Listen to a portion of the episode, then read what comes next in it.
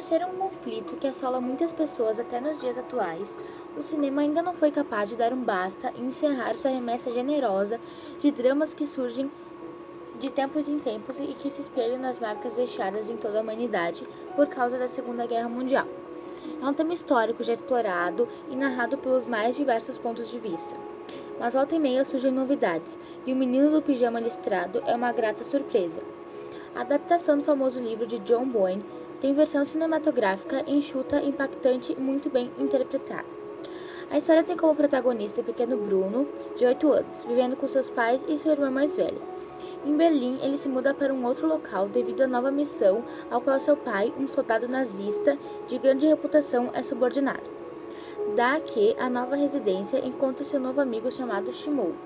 E dentro de, no... de... das conversas dessas duas crianças vem o que difere o menino do pijama listrado de outros filmes de... sobre o Holocausto. Nem Bruno, nem muito menos Shumou sabe a realidade que estão vivendo. Essa pers perspectiva, a princípio ingênua, ao qual o cineasta britânico Mark Heyman está longe de suavizar os acontecimentos daquele período.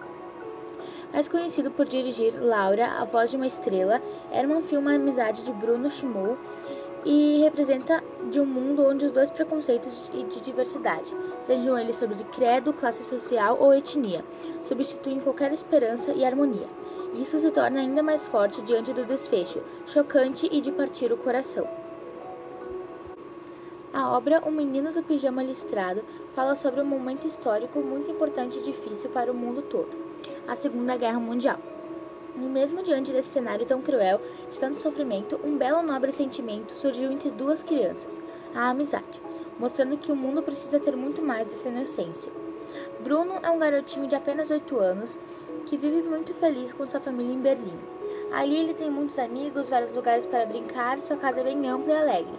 Seus melhores, seus melhores amigos eram Carl, Marty e Daniel. O pai do Bruno trabalha para um exército na Alemanha e devido à guerra ele precisava mudar-se logicamente. Precisava mudar-se. E logicamente sua família também iria. Então um belo dia o menino decidiu, chegou em casa e soube da mudança para Haja Vista. Todos iriam e mesmo não concordando. Não havia nada a ser feito. Ele era uma criança e não sabia muita coisa da vida, nem mesmo nada a respeito do trabalho do pai, sobre a guerra, sobre religião, judeus, nada mesmo. Ele era tão feliz assim. Ao chegar na sua casa nova, Bruno não ficou nada feliz. O lugar era muito diferente, ele não podia brincar por todos os lados e nem havia crianças para isso. Sentiu muita falta de seus grandes amigos de Berlim. Além de tudo isso, ele ainda tinha que conviver com algumas mudanças estranhas da sua, da sua irmã Gretel, que estava um pouco encantada pelo Tenente Cotter uh, um rapaz jovem que vivia por lá. Ele era bastante sério e tinha uma expressão severa. E isso assustava bastante Bruno. Um dia, aquela da janela do seu quarto, Bruno avista um lugar diferente, com uma cerca e umas pessoas vestidas da mesma forma, com roupas iguais, uh, que ele dizia ser pijamas. Curioso, ele resolve explorar fora da casa. Ele sempre gostou muito de brincar e de explorar e acabou chegando até essa parte do lugar. Lá ele conheceu um menino da sua mesma idade, o Shimu. Ele era judeu e vive prisioneiro ali com sua família, mas Bruno não sabia disso. Eles, eles se tornaram grandes amigos. Bruno ia ali todos os dias e sempre levava alguma coisa para outro menino comer, pois ele passava fome uh, no campo de concentração. Eles conversavam bastante. Bruno queria muito conhecer o campo de concentração, mas não podia entrar ali. E Shimuel dizia que lá era muito triste e não tinha o que conhecer, nada para fazer. Um dia de festa, os meninos se encontraram dentro, de, dentro da casa. Cada um de um lado, um menino rico, bem cuidado e um menino judeu, pobre, que naquela história, naquele enredo, pouco significava.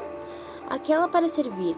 Naquele momento, a amizade deles vai um pouco ficou vai ser um pouco abalada. Ali naquela hora, Bruno teve medo de dizer que, era seu, que seu amigo era judeu, e que é, o que era compreensível, pois ele era apenas uma criança e o tenente, e o tenente Cotter era assustador. Já tinha feito coisas horríveis que deixaram o menino Bruno em pânico.